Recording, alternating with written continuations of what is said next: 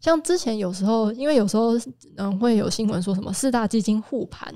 这种时候会有人说啊，对啊，要护盘，那不就是拿我们的钱去嗯跟着其他人炒股或什么陪葬？这种时候大家好像就会有点反应。嗯、那你要不要平常也思考一下，说，哎、欸，我们是不是在助长一些，比如说地球上另外一个地方呃的某一个电厂在燃烧煤炭，然后让那边的人肺变得很不好，嗯、或者是害那边的河川被污染等等等。欢迎收听克莱美特聊天室，今晚陪你聊心事。大家好，我是风险阿轩，今天来到绿化资本流的第四集。然后前几集其实有提到永续金融、校务基金，然后我们今天要谈主题是政府基金方面，所以这一集我们邀请到环境正义基金会叶玉轩主任 Y Y 来跟我们一起聊聊这个话题。克莱美特聊天室，Climate。好好好好，嗨，大家！哎、现在在我旁边是 Y Y。然后我们上集其实除了，不好意思，先跟大家打声招呼好了。大家好。然后上集我们其实有提到项目基金之外啊，然后还有就是基金规模更大的政府基金，其实有多数的民众，包括我在内，其实都不太知道在气候风险之下资金的运用啊，还有更详细的投资现况。所以今天有很多的问题要来请教。然后我觉得我们先来了解你好了，就是基金会大概会是什么样子的工作，然后关注的议题大概是什么？好，那我先简要介绍一下环境正义基金会。嗯，那我们其实是一个英国的团体，而且我们会称自己是一个环境人权团体，因为我们很强调说环境权它应该是人权的一环。因为假设环境权有一些侵害的话，人权也会受到影响。像比如说，我们来台湾第一个关注的议题是远洋渔业，那相信大家应该最近都有看到一些新闻报道嘛。嗯那远洋渔业在台湾有一个很严重的问题是渔工被剥削，不管是薪资被扣啊，或者是被打啊等等。嗯、那这个背后它的一个原因是因为台湾的渔船它面临了环境的浩劫，因为已经没有什么鱼可以抓了。它为了要维持它的这个嗯一定的收益，所以它就会想尽办法在其他地方压低成本。嗯、那这个也间接就只引导到说，诶，他想到我好像可以从劳动这边来减少。那所以这些远洋的渔工就过得很凄惨，这样子。所以其实我们会强调说，诶、欸，环境权和人权它应该要放在一起去思考，这样才是一个比较完整去解决问题的方法啦。所以我们的名称就叫环境正义基金会，这样子。嗯嗯对。从去年开始，我们有呃越来越多在台湾琢磨关于气候变迁这一环。嗯。那因为气候变迁，嗯，就像刚刚讲到，我们也会去看它的环境跟人权议题是哪些。那我想环境大家应该可以理解嘛，比如说海平面上升，就是可以看到环境改变，或是冰川融化也是一个环境改变。那这个呢，它会导致什么样的人权问题？就大家想象说，诶、欸，那海平面上升，基本上岛国的人民他可能就被迫迁徙嘛，或者是像台湾之前遇过莫拉克风灾，也导致说有灭村的情况，或者是像从去年开始，我们就一直没有下雨。那这个旱灾的问题也会导致说，诶，农民的生计也是一种人权受到侵害的状况嘛？对，所以其实这些都是我们会在台湾蛮关注的议题，这样子。嗯嗯嗯，对。那一最一开始就是会触发你想要来关关注这个议题的起起点是什么？其实我高中的时候，就我其实想不太起来是什么时候开始，但反正我高中。就是很常在对同学做情绪勒索，就会跟他们说：“哎，夏天到了，大家把眼睛闭起来，你感受一下这个气温。你可能觉得很热，可是你想想北极熊，你的炎热有那么重要吗？他们都死掉了，你难道还要为了自己的享受开着冷气吗？”就是对我以前走了一个情绪勒索的路线。完蛋了，我们现在是不是要先那个冷气？没有了，没有了。对啊，但后因为后来就发现说，其实。哎、欸，你这样子逼迫大家，很违反他生活的本性去做改变，然后规模又比较小。嗯、因为我那时候有在学校做一些电费的研究，然后会发现，就算全校都把冷气关掉，其实造成的影响还蛮小的。哦、对啊，哦、所以才会想说，哎、欸，那会不会从企业这个角度会快一些，影响力比较大一些？对啊，嗯，对，后来就没有再情绪勒索大家了。原来是这样。那现在，呃，我们讲讲回来那个基金的部分好了，就是、嗯、呃，基金会是怎么开始关注到这个议题上面的？就是其实因为政府它今天代管了我们的钱，所以其实它某种程度呃，我们这个财产上面也是也是算我们的一个权益的一环嘛。就是一方面是我们要知道我们的权益，另一方面是他今天做的这些决策，假设比如说投资的高污染、高碳排，它其实是在创造新的不正义的话。那我们觉得这样的一个行为应该是要受到监督，然后要提升它的透明度，并且应该要去改善，也就是所谓的撤资这样子，对啊。所以其实算是我们从正义的这个角度去切入，希望说，诶，政府应该要正视这样的一个问题，不应该在呃使用人民的钱去创造出更多的不正义这样子，对啊，嗯、如如如。这一集 想要，我突然要卡词。好了，反正就是如这一集想要讲的，就是政府基金的那个状况部分啊，就是呃，刚刚有提到企业，不然我们先来谈企业好了。对啊，那企企业在你的观察里面，它的那个，因为其实企业那个部分，我们好像是请 Martin 来讲在第一集，所以我觉得其实这一集也可以来聊一下，就是说，那你的观察大概会是什么？你说针对企业在气候变迁上面，对对对对。了解，因为像台湾，嗯，比如说大家如果看数据的话，都会看到说台湾有五十二趴的排碳量，就是一半以上的排碳量是来自于就是制造部门嘛，嗯，嗯嗯，所以其实就是这个企业在里面真的是扮演很高的角色，很大的一个角色。那当然很多人可能也会觉得说，诶，是因为政府还没有足够多的绿电，才会让制造部门就是有这么高的排碳量。但当然就是。嗯如果制造部门有任何节电的作为，或者是他们可以更主动的去转用绿电、自己装设等等，嗯、那都会带来很大的一个改变嘛。对，就是可以看到它在减碳量上面会有很大的一个帮助，嗯、对啊。所以，嗯、呃，的确，对于企业来说，他们近几年是有蛮显著的感受到，呃，需要去更朝永续发展的这样的一个需求，嗯、不管是从可能。台湾早期一开始可能是从比如说苹果的供应链等等，就是从品牌他们的客户这边要求，然后到逐渐呃开始，一般的民众也会对这件事情在意。那当然，对台湾另外一个很重要的影响是来自外资，嗯，因为台湾的企业有非常高的持股是外资嘛。那外资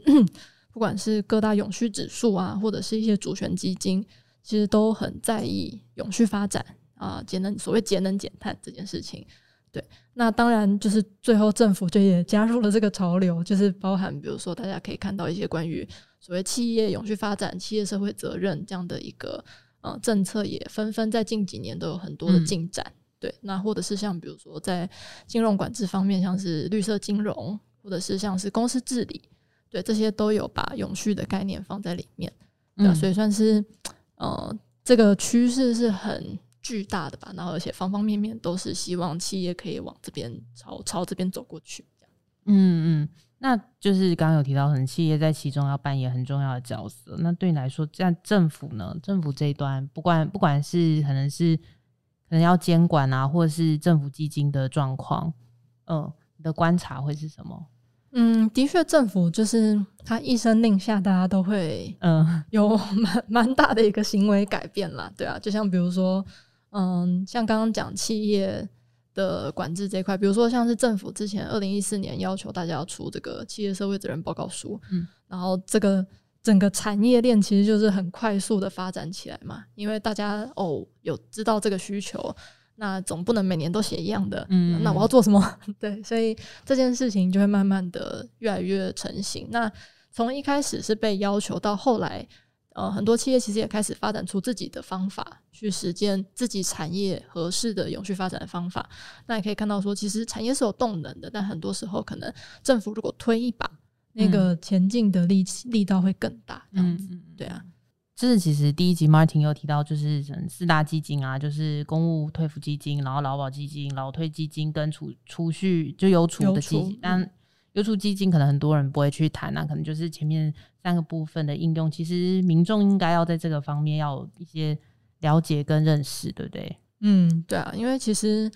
嗯、呃，这笔钱有点像是我们放在政府那边的嘛，嗯、像比如说退服或者是劳保，这很明确，就是其实那是人民的钱，它只是放在政府这边，由政府作为一个代操，所以政府其实应该是要对于他的这个操作的行为负起责任的，不管是在获利上面，或者是它有没有产出一些比较负面的影响。其实政府它作为一个良善管理人，他其实应该是要对于自己在这个政府基金的操作上面有一些这个比较负责任的行为啦。对啊，对啊。完蛋，我忘记第二题是什么了，欸，因为我这边写写基金，然后我自己看不懂。好，没关系，我知道第三题就是 就是就是现在台湾政府基金的那个状况，对不对？嗯，好锵哦，发生什么事？好，不好意思，不会不会不会。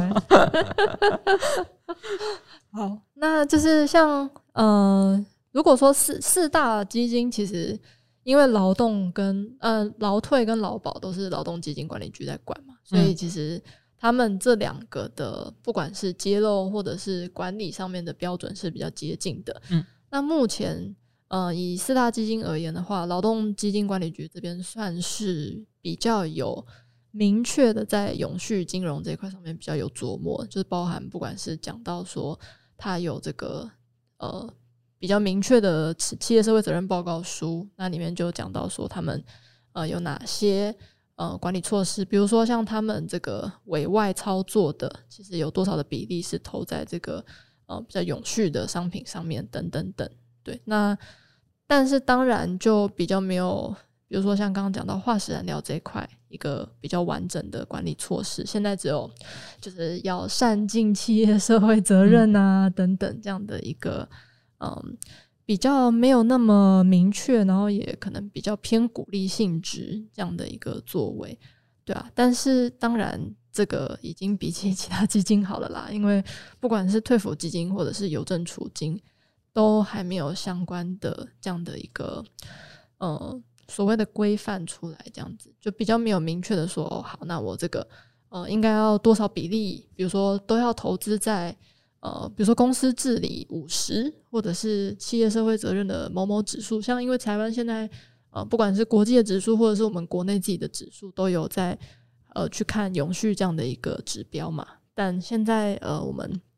持股上面是都没有去做这样的规范。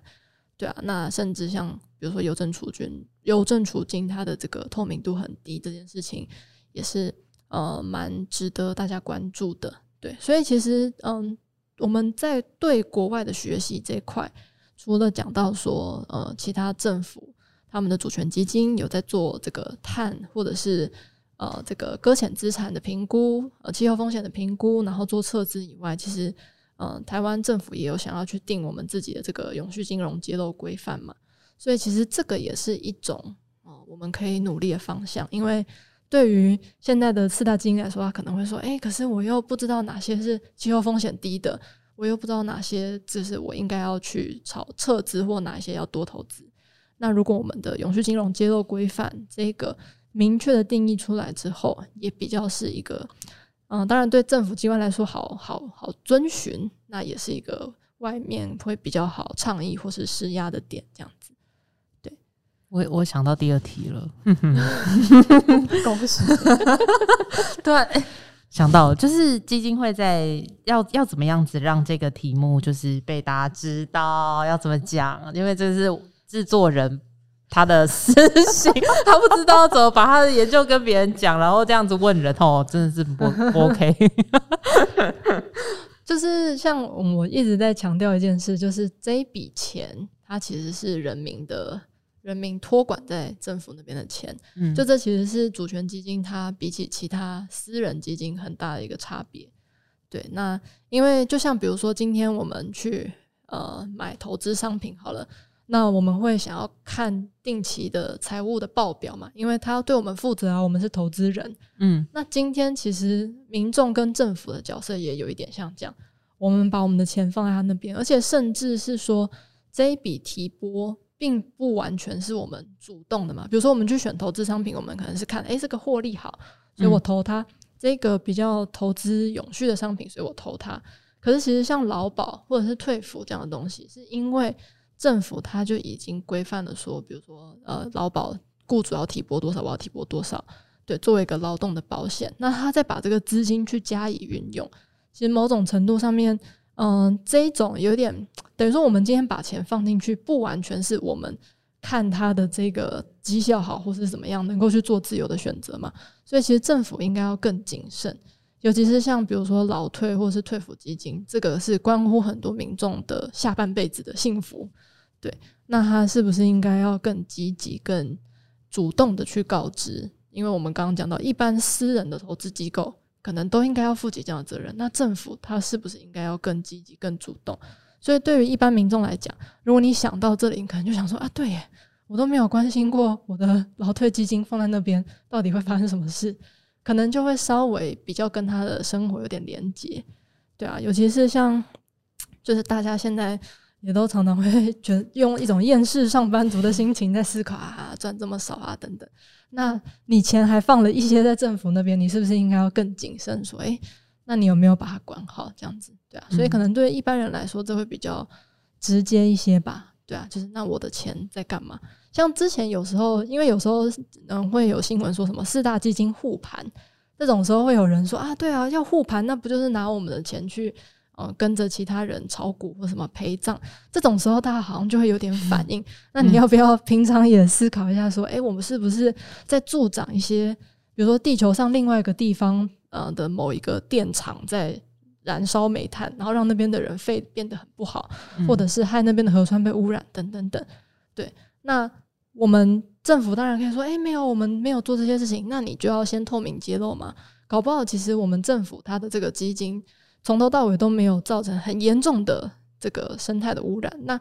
可不可以先从透明揭露开始，我们才能够在一个共同的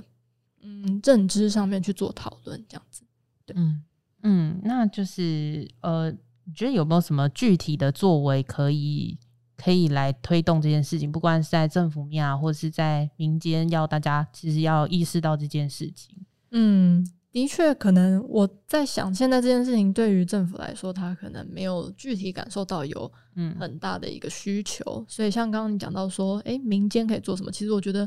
这件事情就是蛮适合民间做的，就是让政府意识到说，其实，诶，人民是有在思考说，我现在借放在你那边的钱，你到底都拿来做什么？嗯、有没有符合我想要的？有没有你做了一些祸害子孙的事情？这样子，对，嗯、那。这个比较是民间可以做的事情，但是因为在整体的操作上面，其实它还是以政府呃内部去做决策为主嘛，所以政府那它可以做什么？像比如说，嗯，刚刚提到金管会有这个绿色金融行动方案，嗯，嗯，那其实，在二点零里面，它有写到说要洽请国营事业及政府基金参与永续发展领域之投资，嗯、那作为一个嗯。呃友善的鼓励的一个行为，但是我们可能就觉得，诶、欸，这样好像不怎么够嘛，因为它只是基于一个，嗯、呃，请你参考，可不可以试试看呢？对，那如果说，就像刚刚讲到，政府如果有相关规范出来是明确的，那不管是呃公部门还是私部门，其实都比较可以动起来。那如果只是用一个比较鼓励角度的，嗯，相较之下，可能就没有办法马上产生一些影响力嘛。嗯，对，那。其实，在这件事情上面，刚刚有讲到说，民间可以扮演的角色跟政府可以扮演的角色。嗯嗯嗯、那我觉得，其实中间还缺乏一个很重要的元素，就是所谓的透明揭露。嗯，因为现在其实四大基金，如果大家去查，其实它揭露自己到底投资的什么、投资在哪些地方的这个资讯不怎么明确。像比如说刚刚讲到邮政储蓄基金，好了，它的基金规模其实七兆多，是所有的基金里面最大的。但其实我们连它前十大持股是谁都看不到，其他几个基金好歹半年还得公布一次，对。但是邮政储蓄基金就会在它的官网上面很迷惘，想说：“哎，怎么 怎么都找不到嘞？” 对，那像比如说，甚至像劳保基金，他们有出就是他们呃的 CSR 报告书，那里面可能也有加减提到说：“哎，那我们怎么样考量永续？我们会不会去跟？”嗯，这个企业做议和等等，嗯，对，那这些东西就是 邮政储蓄基金也完全都没有，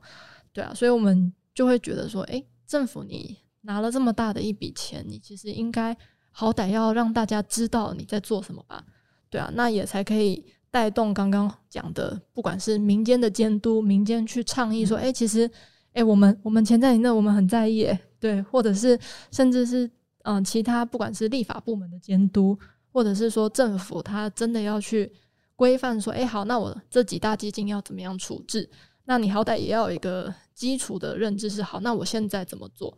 那我知道了现在的状况，那我才有一个改善的方向嘛。可是实际上是现在透明度这么低，其实大家都还蛮搞不清楚的。的对，嗯，问问问一个问题，就是发问，就是这四个基金本身是就是隶属于不同的单位去处理吗？还是它其实都是经管会来做统筹这样？这也其实就是一个。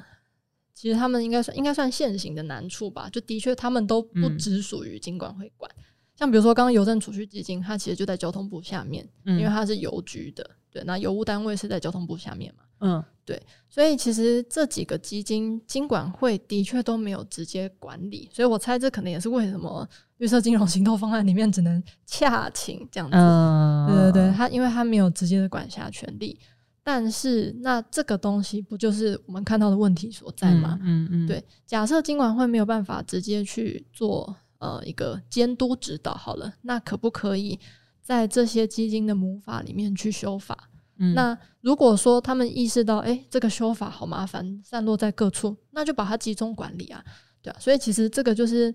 嗯、呃，现在一个蛮明确的问题。那其实也。嗯，政府应该可以来评估一下，说刚刚讲的不同的路径，哪一个是比较可以解决问题的方法？嗯嗯，那就那个国际上的案例，你觉得有没有什么可以学习的部分？哦，好，那我这边举两个案例好了，就一个是法国，他们呃这边都是从主权基金的角度来讲，嗯嗯，对，那一个是法国他们的这个退休储蓄金，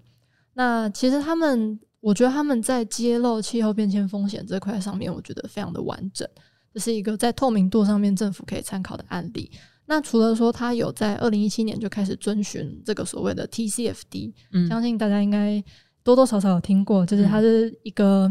算是揭露气候变迁的风险跟机会的一个标准。嗯，对。那这个法国的退休储蓄基金，它除了有做这样的一个揭露以外，它其实还有去算出它所有的资产，他们直接间接的碳排放量有多少。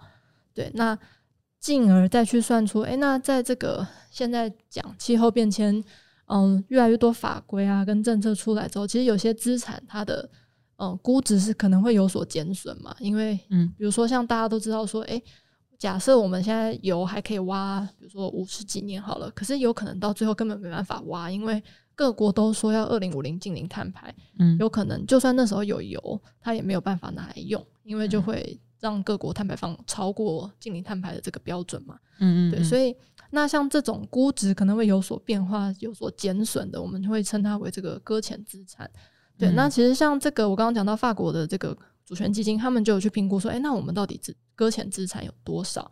对，那这其实就跟风险管理有很高的关联性嘛，因为对于政府来说，它应该。他既然管人民的钱，代管人民的钱，他有义务要让大家知道说，诶、欸，那我我以后会面临的这个风险是什么吗？就是什么投资一定有赚有赔啊？那 那那那我应该要知道一下，说我接下来会面临到哪些风险才对嘛？所以、嗯、这个搁浅资产比例他们有去做计算。那另外我觉得他们也很厉害的一个是，他们去计算了个别公司的气候风险。然后有列出前十名，嗯、而且大家如果去看这个名单，就会发现蛮有趣。比如说统一就被他们列在第一名，就是嗯、呃，但是他是在中国设厂的统一啊，所以他的国籍是写 China、嗯、对，但就会发现，哎，就他们有做这么细致的评估，针对个别标的去做评估。那这其实是一个对我觉得是对人民来说比较负责任的做法。他比较知道说，哎，那到底我现在哦，政府投资组合涨价里面的 A、B、C 这三家公司，哎，都。风险很高，那我们是不是有机会去上议说，哎、欸，那可不可以不要再投资他们了？等等等，嗯嗯嗯、对。那另外就是像台湾人可能比较有听过，就是这个挪威的政府退休金，挪威主权基金，嗯，对。那它的这个透明度也是很惊人，点进它的网站，大家可以看到一个很大的世界地图，然后就可以看每一个地区、每一个国家，它分别投了哪哪些公司这样子。对。那它也一样是有这个 TCFD 的这个呃揭露。那它也有做更多的关于一些情境分析等等。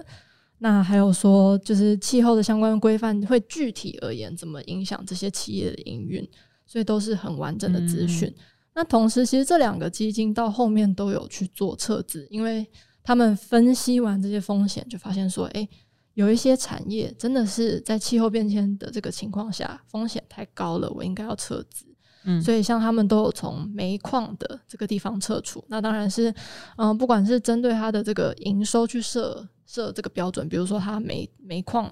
呃，这个营采煤矿的这个营收占超过二十趴，我就撤资等等。当然，他们也可以再设定这样的一个标准，对吧？所以我觉得这个就是一个蛮主动的，等于说让投资人先从知道，嗯，知道是什么危害告知，然后再从避险，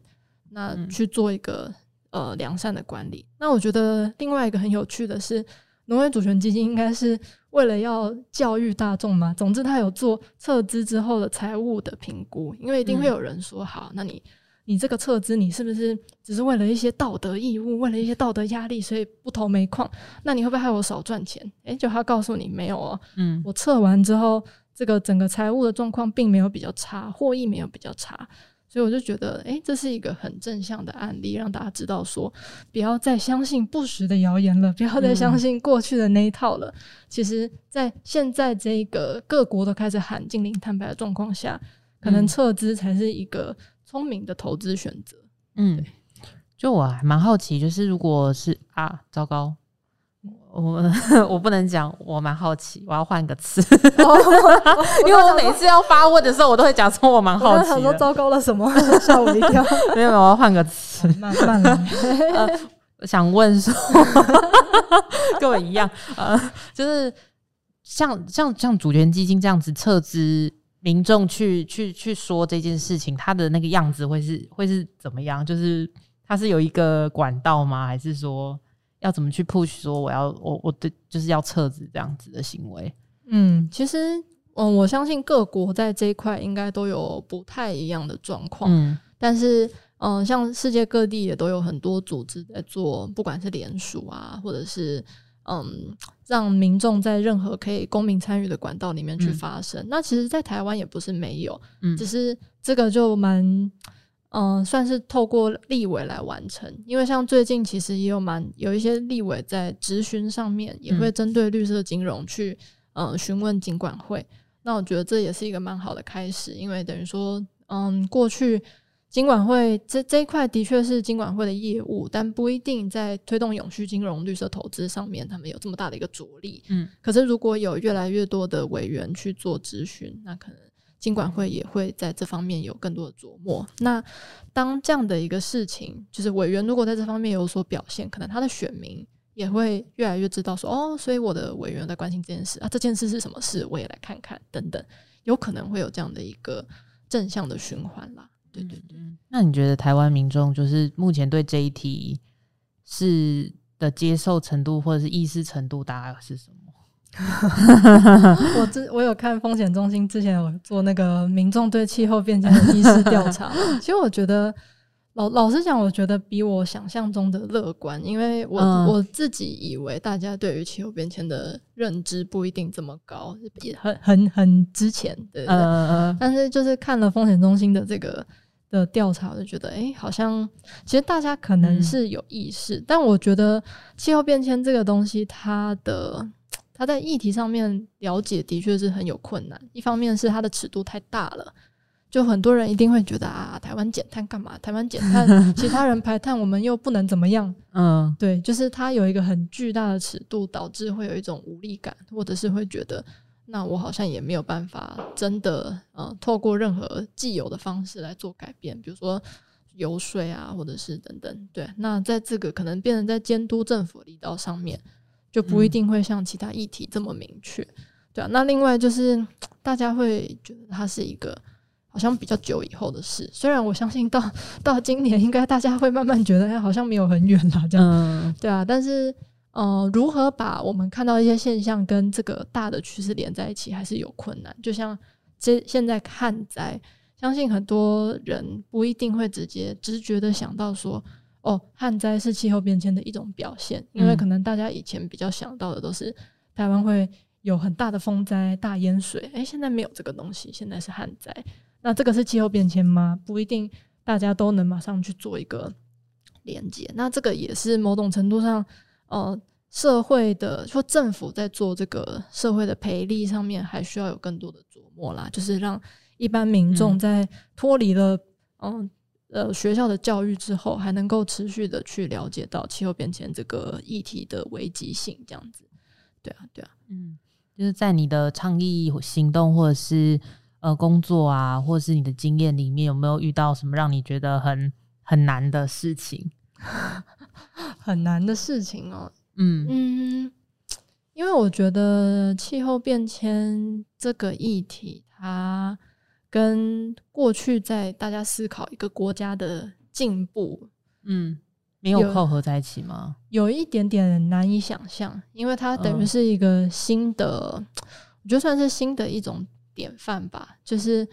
嗯，可能过去大家觉得一个国家的发展方向就是要大、要多、要快、要新这样，可是，在气候变迁之下，不一定这样才是最好的模式。嗯，所有的东西都是新的，可能是过度的资源浪费，可能循环经济这样的方式是比较好的，又或者是说，嗯，可能过去对于能源的想象就是我要做一个很大集中式的发电厂。可是再生能源，它讲调强调的是分散式嘛，因为它需要很多土地面积。对，那怎么样去去转移这个思维模式？我觉得是一个还蛮挑战大家集体意识的事情。嗯，对，讲到这个，就就就其实也蛮好奇，因为我们刚好上一集 podcast 的系列是在做光电，光电整理，其实你也扣合了你刚刚提到的那个部分，就是。好像近期在谈很多能源啊、环境啊，然后气候变迁之间，好像跟呃，就是这个土地啊，或者是一些生活形态产生了一些冲突跟问题。然后你觉得有没有什么的想法可以跟大家分享看看？嗯，好，那我是想到我们执行长很常讲一句话，他就说，其实气候就是一切。但这个东西怎么说呢？嗯、就是大家可以想象，比如说现在缺水，嗯，缺水表面上看到的问题是好，那。呃，我们就停水嘛，生活变得不方便，嗯、对不对？但其实缺水有可能，因为在停灌的状况下，会影响我们的粮食安全。对，那就算有灌溉，一直不下雨，其实病虫害也还是会变多。对，那同时水变少了，水力发电也会变少，所以供电也会受到影响。嗯、那另外，大家开始储水之后，夏天又到了，登革热的疫情也会来。那这其实是一个很系统性的嘛，刚刚讲到这么多面向，从吃的，从用的，从各式各样的，嗯、所以一个缺水就有这么多面向的改变，就可以看到说，其实气候变迁它就是扣合着我们的方方面面，不管像刚刚讲到政策啊、产业发展啊、嗯、等等等都是，所以嗯，会觉得说这个冲突它可能短期来看是很难解，但其实要去可能要更去。做一个全面性的评估，因为像就像我们呃一直在讲说，呃，像比如说我们共同提出的这个气候行动法里面，其实就有去思考说，诶，那我们是不是要定期去评估，到底气候变迁对人民的生活有哪些冲击？嗯，对，那这个冲击包含人权的，包含粮食的，包含各式各样的，因为做的这些评估，事先的了解，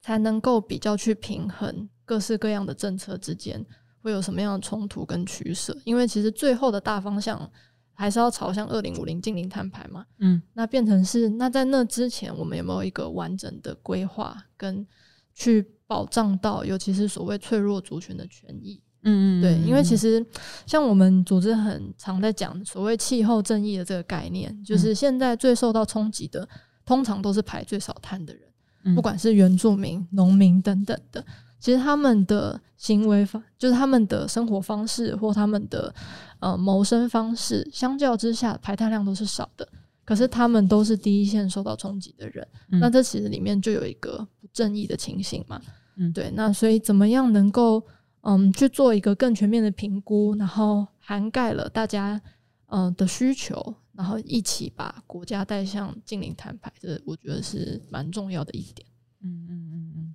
那。刚刚问了困难的部分，就很好奇，在这些经验里面有没有遇到有趣的事情？有趣的事情哦，嗯，嗯，倡议的过程。可能就是看到有一些成果，就都会还蛮开心的吧。